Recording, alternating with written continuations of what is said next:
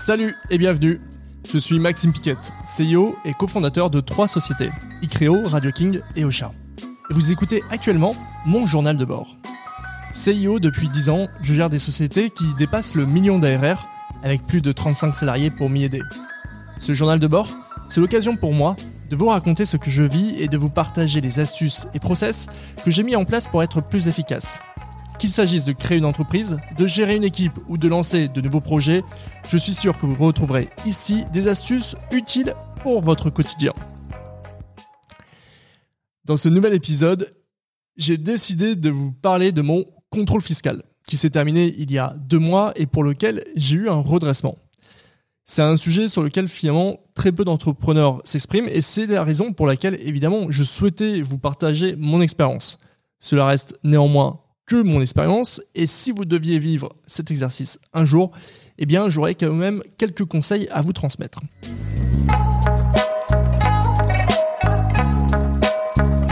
Alors voici déjà comment ça s'est passé.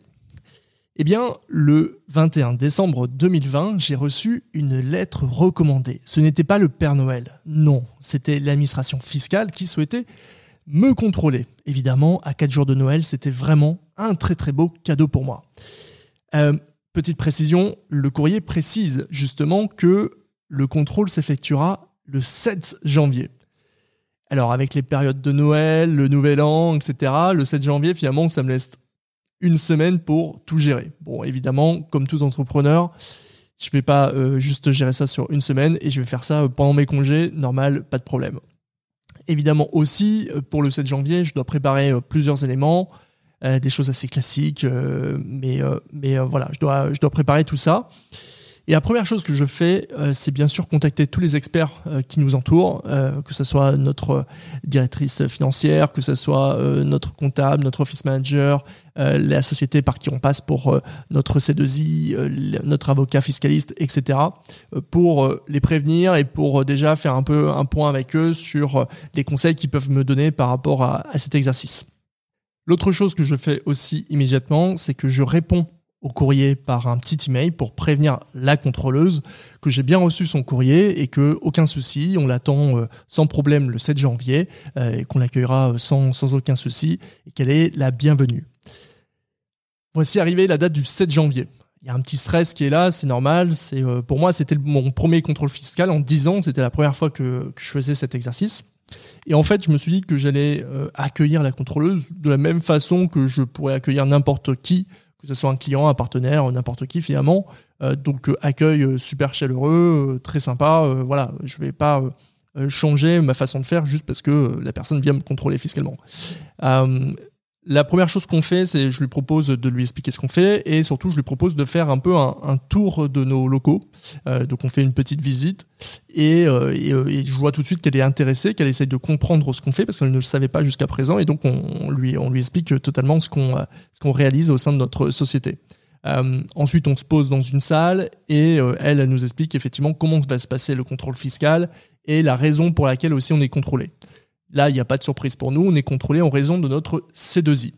Alors le C2I, si vous ne savez pas ce que c'est, c'est une subvention qui est euh, donnée aux sociétés qui euh, innovent et font un, contrat d'innovation, voilà, font un dossier d'innovation plutôt. Euh, et évidemment, ça c'est soumis à certains à certaines règles, etc. Et comme c'est de la subvention, bah, c'est évidemment extrêmement vérifié par l'administration fiscale. C'est bien normal parce que euh, il y a différentes entreprises qui peuvent faire n'importe quoi aussi à travers ces, euh, différentes demandes. à la fin de la visite, moi j'ai le sentiment d'avoir eu en face de moi une personne qui en tout cas est à l'écoute déjà, je me suis enlevé un peu le stéréotype que je pouvais avoir sur l'administration fiscale et qui pouvait euh, être inquiétant, euh, d'avoir quelqu'un qui finalement soit euh, très fermé, très administratif, que dans les chiffres et pas du tout dans un dialogue humain de compréhension. Et c'était pas du tout le cas ici. Et c'est ce qui m'a rassuré dès le départ, c'est d'avoir une personne qui clairement est pas là pour me faire de cadeaux, c'est certain, mais en tout cas euh, est pas là non plus pour m'enfoncer totalement et euh, est là pour comprendre vraiment les choses et avec qui on va pouvoir discuter. Et c'est ça le plus important pour moi, c'était d'avoir quelqu'un avec qui je pouvais discuter. Ensuite, suite à ce premier rendez-vous, qui est un rendez-vous vraiment préliminaire, où en réalité on rentre pas dans, dans, dans, dans le, cœur du sujet, par la suite, justement, on a trois autres rendez-vous. Et ces, ces trois autres rendez-vous, justement, à chaque fois, plus on avance et plus euh, euh, on va aller dans le détail. Et à chaque rendez-vous, en réalité, il y a toute une liste d'éléments à transmettre. Parfois, c'est compliqué. Parfois, il y a un délai qui est assez court. Parfois, il faut euh, en quelques, en, une dizaine de jours bah, transmettre des éléments qui ne sont pas forcément si évidents que ça à obtenir et, communiquer tout ça d'un coup.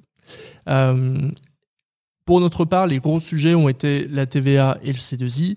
Euh, à nouveau, hein, c'est normal, la TVA, c'est aussi finalement euh, la, source de revenus aussi pour, pour une partie des revenus pour l'État. Et donc, c'est normal aussi qu'il y ait une vérification là-dessus et, et, le C2I également.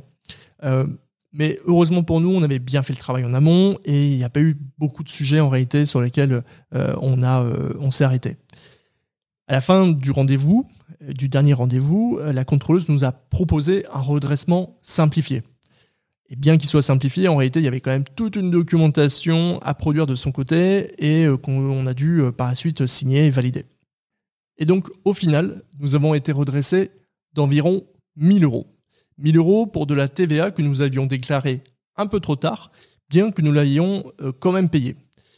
Et évidemment, la note un petit peu amusante de toute cette histoire, c'est que euh, nous avons donc fait un chèque pour payer évidemment le, montant de ce redressement, euh, mais que comme nous avions déjà payé cette TVA, nous avons pu ensuite faire une demande de remboursement de cette somme que nous avions versée, puisque nous avions déjà donné cette TVA.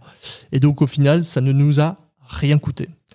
Alors pas tout à fait, parce que évidemment, le temps que nous on a passé euh, les honoraires de nos différents experts euh, et, tout ce qu'on a pu faire, et eh bien tout ça, évidemment, est un coût non négligeable et c'est ça le réel coût pour nous euh, de ce, de ce contrôle.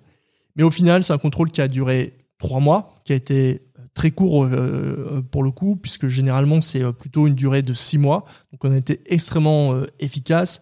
Et ça aussi, c'est c'est le meilleur des résultats parce que justement, ça nous a pris le moins de temps possible et ça nous permet aujourd'hui bah, d'être sur d'autres, sur d'autres sujets.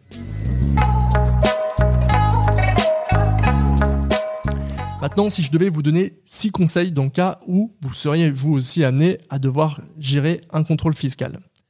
La première chose, et ça c'est un conseil que je peux vous donner pour maintenant, c'est de toujours vous préparer à avoir un contrôle fiscal à tout moment. Nous, ce qui a permis d'aller vite et ce qui a fait que nous avons été redressés sur quasiment rien, finalement, c'est parce que nous avions tout préparé en amont, que notre compta était clean, que nous avions des dossiers de C2I qui étaient bien préparés, que au global, en réalité, nous avons une bonne gestion. Et si c'est pas votre cas Aujourd'hui, eh bien, mon conseil, c'est justement de cleaner tout ça. Il est encore temps, vous pouvez gérer et euh, de, vous mettre en ordre de bataille pour que justement le jour où ça peut vous arriver, eh bien, vous soyez serein pour gérer cette situation. Le deuxième conseil, c'est de penser à bien déléguer. Un contrôle, ça prend beaucoup de temps.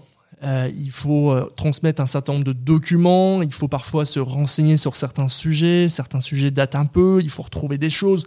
Donc ça prend quand même pas mal de temps. Et ce qui est très important, c'est vraiment de déléguer pour mieux répartir la charge. À chaque fois que nous recevions une liste d'éléments à fournir, on copiait cette liste sur un Excel, euh, sur même un, un, Google Sheet en ligne, et sur chaque ligne des documents à transmettre, on définissait qui était responsable de tel document. Ça permettait que ce soit euh, euh, notre, notre avocat, notre comptable, notre DAF, etc., que chacun soit mobilisé sur les documents qu'il devait lui-même apporter. Troisième conseil que je vous donnerai, c'est d'avoir la bonne posture. La personne qui va venir vous contrôler, c'est une personne qui, au final, ne fait que son job. Et donc, il n'y a pas de raison de ne pas être accueillant, de ne pas être ouvert et de ne pas être disponible. En réalité, je pense que ça joue aussi beaucoup sur le contrôle plus vous avez des échanges sincères, humains, agréables, à la fois pour vous ou pour le contrôleur ou la contrôleuse, ça se passera beaucoup mieux. Et donc, il ne faut pas montrer spécialement de signes d'énervement, de, d'empressement ou de je ne sais quoi. C'est pas la peine et ça n'apportera rien de bon, de toute façon, d'avoir une mauvaise posture. Le quatrième conseil que je vous donnerai, c'est de penser à bien prendre conseil auprès de vos différents experts. Clairement, dans un contrôle, il y a des choses à dire et surtout des choses à ne pas dire. Et sur certains sujets, Il faut même savoir présenter les choses de la bonne façon. Et vous pouvez très vite prendre confiance et répondre un peu vite. Au contraire, il vaut mieux parfois s'abstenir, prendre les infos avant de répondre. Le cinquième conseil, c'est de ne pas oublier que le contrôle est un débat contradictoire. En clair, vous devez être aussi convaincant, mais bien sûr tout en paraissant sincère dans vos propos. Il ne faut pas hésiter à expliquer clairement ce que vous faites et même à prouver parfois vos propos, ce que vous essayez de démontrer. Euh, pour ma part, à de nombreuses reprises, j'ai euh, tourné l'écran de mon ordinateur pour montrer réellement comment ça fonctionnait. J'ai montré notre back-office, j'ai montré même notre compte PayPal, j'ai montré plein de choses où je savais que j'avais pas de souci de toute façon à les montrer et ça, ça prouvait aussi une certaine transparence. Voilà. Il faut être convaincant et puis ne pas hésiter à s'appuyer sur des éléments très factuels qui peuvent être montrés au contrôleur ou à la contrôleuse euh, pour montrer aussi sa bonne foi.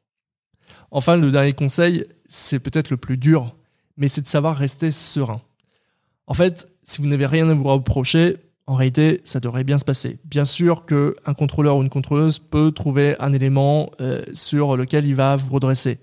Mais si vous avez assez peu de sujets, euh, vraiment, la facture ne devrait pas être très euh, importante dans tous les cas.